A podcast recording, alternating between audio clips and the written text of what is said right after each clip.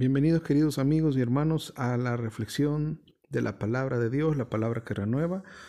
Hoy, este día, martes 29 de diciembre, a poco ya de terminar este año lectivo, este año civil, que nos ha traído tantas lecciones realmente a nuestra vida y creo que eso debemos dedicarle un tiempo para iluminarnos con la palabra de Dios y entonces poder entender qué es lo que Dios quiere de nosotros ¿Para dónde nos lleva? ¿Qué es lo que espera de nosotros? Así como este anciano, que es ahora, digamos, de alguna manera el personaje preponderante en esta lectura que vamos a hacer, este anciano Simeón, aprendió a esperar, pero aprendió a alinearse en el plan de Dios. Se dejó conducir por el Espíritu Santo. Algunos de esos aspectos vamos a rescatar para entonces poder iluminar nuestro quehacer diario. Les invito a que me acompañen a la lectura de la palabra del Señor de este día, tomada del Evangelio de San Lucas en el capítulo 2. Leemos del versículo 22 al 35. Y desde luego, pues lo hacemos en el nombre del Padre, del Hijo, del Espíritu Santo. Amén.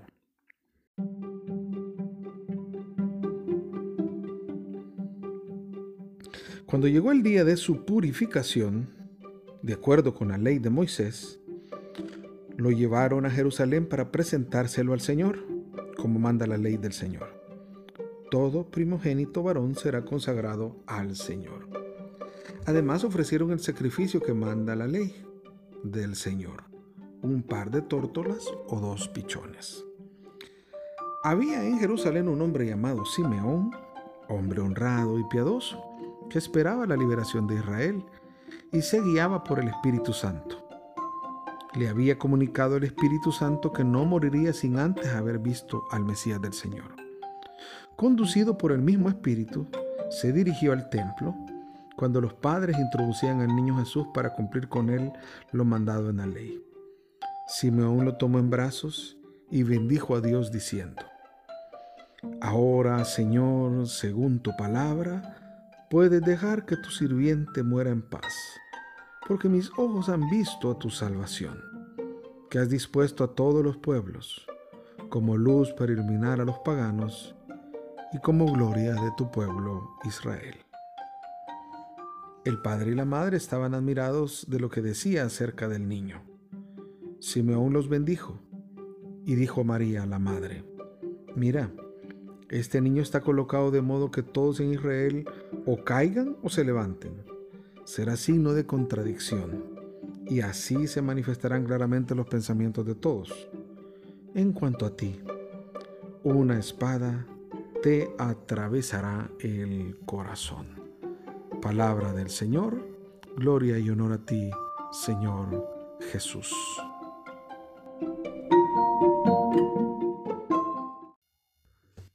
Para comenzar este momento de reflexión, permítanme hacer de alguna manera una ilustración de lo que está pasando.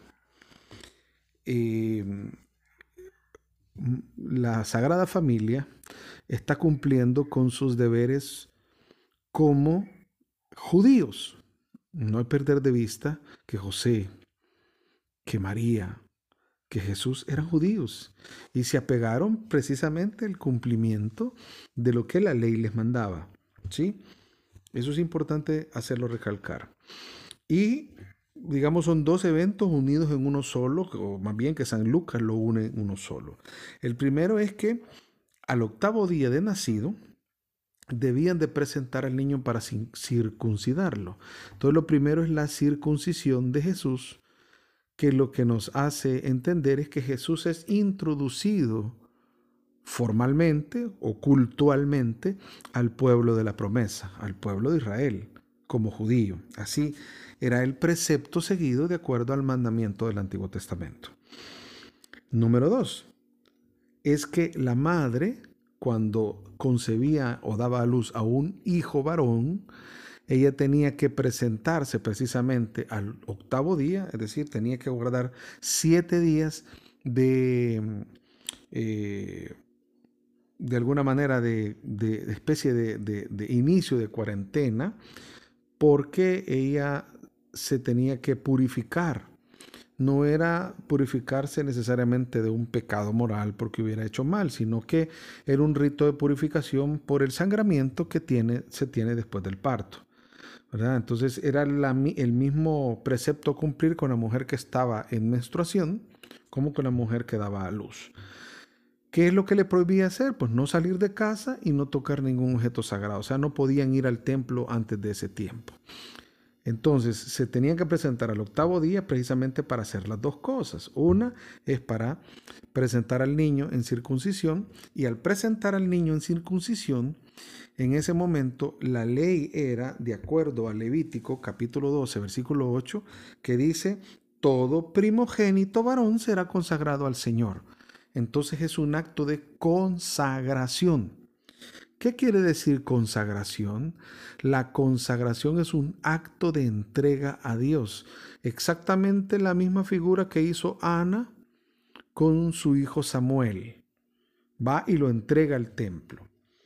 Se entregaba el, un, digamos, un cordero y se entregaba, si, depende de, de la capacidad económica, ¿verdad? O se entregaba un, o un pichoncito de tórtola, pues en el caso que eh, eso se llama la ofrenda del pobre. Es los que no tenían los recursos para poner un cordero, pues entregaban una, un pichón. Eso era, entregaban una pareja de cada cosa porque uno era para ser sacrificado en agradecimiento al Señor y otro para ofrecerlo por los pecados, entendiendo que el sangramiento era, un, era como concebido, de acuerdo a ellos, como un acto de pecado. Sí, entonces, precisamente por eso. Y por eso se le llama un acto de purificación.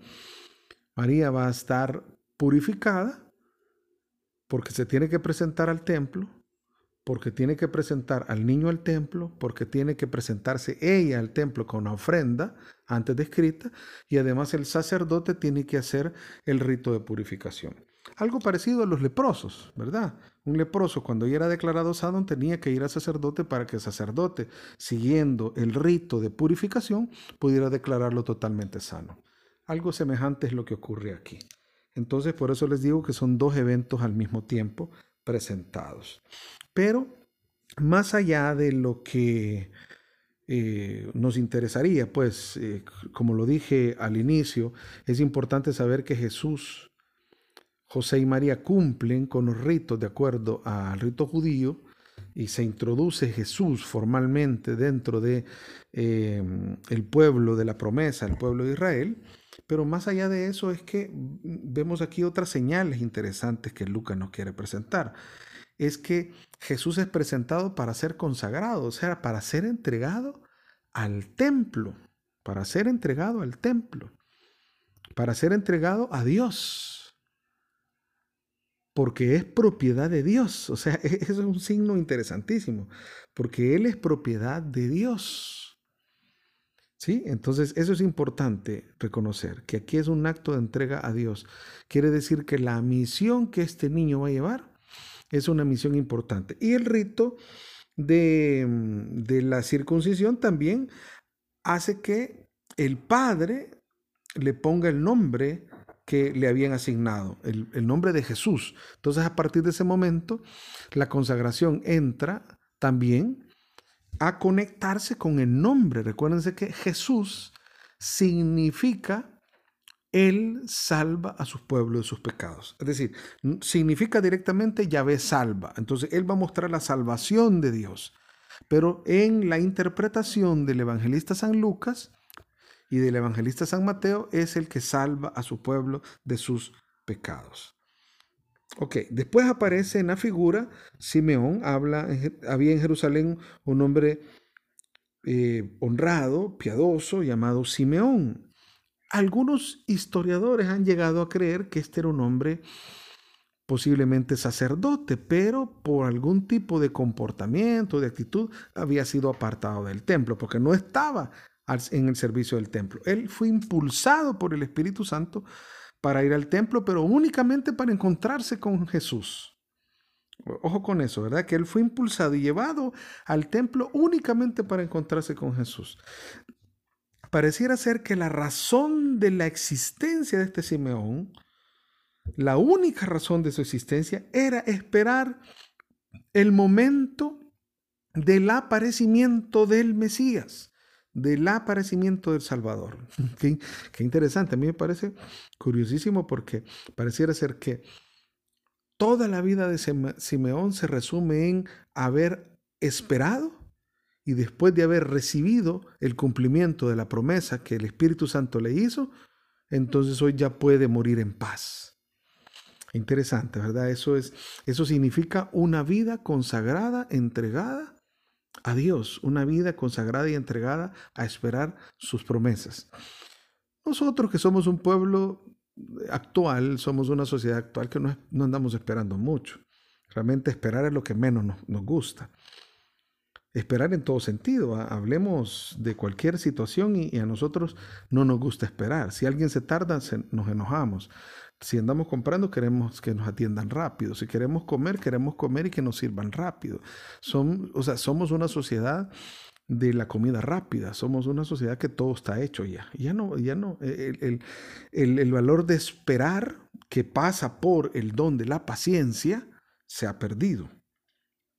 Aquí había, eh, Simeón es representante, así como lo hablamos con la Santísima Virgen María, así como lo hablamos con San Juan Bautista, Simeón es uno de aquellos que en algún momento le llamamos, si ustedes tal vez lo recuerdan, el resto, o el resto de Jacob, o el em, remanente fiel, aquellos que esperaban pacientemente la venida del Señor. Si ustedes quieren, vayan y confronten el capítulo 40 y 41 de Isaías que habla precisamente de esa clase de persona que permaneció en Israel. Miren, cuando el pueblo de Israel, principalmente la tribu de Judá, el reino del sur, fueron cautivos y llevados eh, por los babilonias, los babilonios y se, lo llevaron hasta hasta Babilonia y los mantuvieron ahí por 70 años cautivos, hubo un pequeño grupo que se quedó, de alguna manera haciendo resistencia a no salir del lugar y quedándose fielmente, ¿saben para qué? Para esperar la promesa de la venida del Mesías, pero no el Mesías guerrero, militar, portentoso, brazo de hierro, que esperaban de alguna manera un grupo de rebeldes llamados celotas, no, sino el, Mesías que viene a restaurar a Israel, el Mesías que viene a traer la novedad, el Mesías que viene a restaurar los corazones. Esa es la promesa. Y por eso hasta hay un canto, ¿verdad? Está hay un canto que está inspirado en, Isaías capítulo 40. Los que esperan, los que esperan en el Señor, alzarán sus alas como las águilas, volarán, eh, caminarán y no se cansarán, correrán, no se fatigarán. Nuevas fuerzas tendrán. Precisamente de ahí es tomado. Entonces este Simeón, eh, relata la escritura, se dejaba guiar por el Espíritu Santo. Es decir, ya se le había comunicado al Espíritu Santo y el Espíritu Santo le comunicó que no moriría sin antes haber visto el Mesías del Señor. Y dice, conducido por el mismo Espíritu se dirigió al templo. Entonces, hay una cosa que me gustaría dejar como, como centro de atención de esta reflexión, es el aprender a dejarse conducir por el Espíritu Santo. San Pablo más adelante nos va a decir que los que se dejan guiar por el Espíritu de Dios son verdaderamente hijos de Dios. Y en efecto, eh, el fruto de la espera, el fruto de la paciencia, el fruto de aprender a esperar en Dios, va a venir precisamente impulsado por el Espíritu Santo. El Espíritu Santo se va a ver como una fuerza que mueve a que el plan de Dios se realice. Siempre una mediación del Espíritu, el Espíritu va a llevar, aunque parezca que las cosas no son tan agradables, porque esperar tanto tiempo, porque el saber que que el cumplimiento de la palabra de Dios y de las promesas de Dios va a demorar, pues, pues no pone contento a nadie, realmente nos desespera. Pero más bien eh, en todo caso el signo de la desesperanza, el, signo de, la prisa, el signo de, querer hacer las cosas en nuestro tiempo, a nuestro modo y a nuestra manera, eh, se aleja más bien de la voluntad de Dios. Dios va a tener un tiempo. Y miren ustedes cómo corona este, este texto con el tercer cántico del Mesías, porque ya habíamos hablado el primer cántico del Mesías que, que, rebosa de la alegría del, del, nacimiento, del anuncio del nacimiento de Jesús, es el Magnificat en boca de la Santísima Virgen María. Luego aparece el otro cántico que también es fruto del regocijo, del anuncio de la, de la venida del Mesías, y es el, el, eh, Benedictus, que es por, en boca del de eh, sacerdote Zacarías, padre de Juan el Bautista. Y hoy nos pone un tercer cántico la Escritura, el Evangelio de San Lucas, en boca de Simeón. Ahora, Señor, según tu palabra, o sea, según lo que había revelado el Espíritu Santo, puedes dejar que tu siervo muera en paz, que tu dulos, que tu siervo muera en paz, porque mis ojos han visto tu Salvador. Estaba con el niño en brazos, como lo hacían los sacerdotes cuando recibían al niño y lo presentaban, lo agarraban en brazos. Por eso, de alguna manera, hay muchos que coinciden en que este hombre era un sacerdote, solo que estaba quizás, no sé, en algunos han llegado a pensar de que era un, sacerdote que estaba desilusionado con la manera en cómo se estaba esperando al Mesías. Pero él como pertenece a ese resto fiel que estaba esperando al Mesías de Dios, entonces lo toma en sus brazos y dice, el versículo 30, mis ojos han visto tu salvación al ver al niño tus ojos han visto mi salvación. Y esa salvación, dice el versículo 31, ha dispuesto a todos los pueblos, es para todas las naciones, no solo es para Israel. La salvación viene de Israel, a través de Israel, pero es proyectada hacia toda la humanidad. Vayan por todo el, mundo y anuncian la buena nueva. Es la proyección que nace en Jesús en el pueblo judío, en el pueblo de Israel, pero es proyectada para todo el mundo. Y por eso dice, como luz para iluminar a los paganos y como gloria, son dos cosas. Es luz que ilumina a los paganos, los paganos que estaban en tinieblas sin la esperanza de un Mesías. Entonces es luz para ellos, pero también es gloria para Israel. Eso no se tiene que olvidar. Este cántico, así como el primero se llamaba Magnificat, el segundo se llamaba Benedictus, este se le conoce como Nunc Dimitis, que es, ahora Señor, puedes dejar que tu siervo muera en paz. Y miren qué interesante, el padre y la madre estaban admirados de lo que, de lo que decía acerca del niño. Pero después viene una bendición especial hacia la Santísima Virgen María. Este niño está colocado de modo que todos en Israel o caigan o se levanten. Y nosotros vimos, pues, no he venido a traer paz, he venido a traer división, dijo mi hijo Jesús. Y entonces en una misma familia estarán unos divididos. Tres contra dos, dos contra tres, se recuerdan, en la nuera contra el suegro, la suegra contra la, etcétera. Es decir, padre contra la hija. Esa división precisamente es porque él significó un signo de contradicción. Porque como es luz que ilumina, entonces ilumina sobre todos los pensamientos. Y dice el versículo 35, y así se manifestarán claramente los pensamientos de todos. Claro, aquellos que creyeron, aquellos que aceptaron y abrieron su corazón al Señor, o aquellos que no creyeron, aquellos que se negaron y aquellos que rechazaron al Mesías. Claro, ahí hay una clara división y eso es lo que le estaba em, profetizando a la Santísima Virgen María, además que una espada te atravesará el corazón. ¿Por qué? Porque el dolor de la Santísima Virgen María, la que nosotros en un momento le llamamos con el título de la Virgen Dolorosa, acompañará todo el ministerio de Jesús. ¿Por qué? En primer lugar, porque le parecía eh, se quedaba con asombro, admirada de lo que decían del niño. Después no entendía las cosas que hablaban. Tercero, todo lo guardaba en su corazón. Y después, pues claro, vemos un acompañamiento, claro, una madre ver la vida de su hijo primero, no entenderla y segundo, en todo lo que se le hace sufrir, en las críticas, en el juicio, en el señalamiento, hasta el punto de los golpes y toda la forma cruenta en la que murió, que seguramente la Santísima Virgen María lo sufrió. Testimonio de ello es que llegó a los pies de la cruz con él. Una espada atravesará tu corazón. Queridos hermanos, ahora estamos invitados precisamente a tener un espíritu dócil, así como lo tuvo este hombre Simeón. Que nos dejemos conducir por el Espíritu Santo para que entonces entendamos los signos, las palabras, la forma como procede el plan de Dios. Y no nos perdamos y no nos esquivemos y no nos vayamos por las ramas, sino que sepamos cuándo Dios qué quiere de nosotros, cuándo quiere de nosotros y a qué horas y estar atentos, para que siempre recordemos que la palabra de Dios es palabra que renueva. Que Dios te dé un martes lleno de mucha bendición.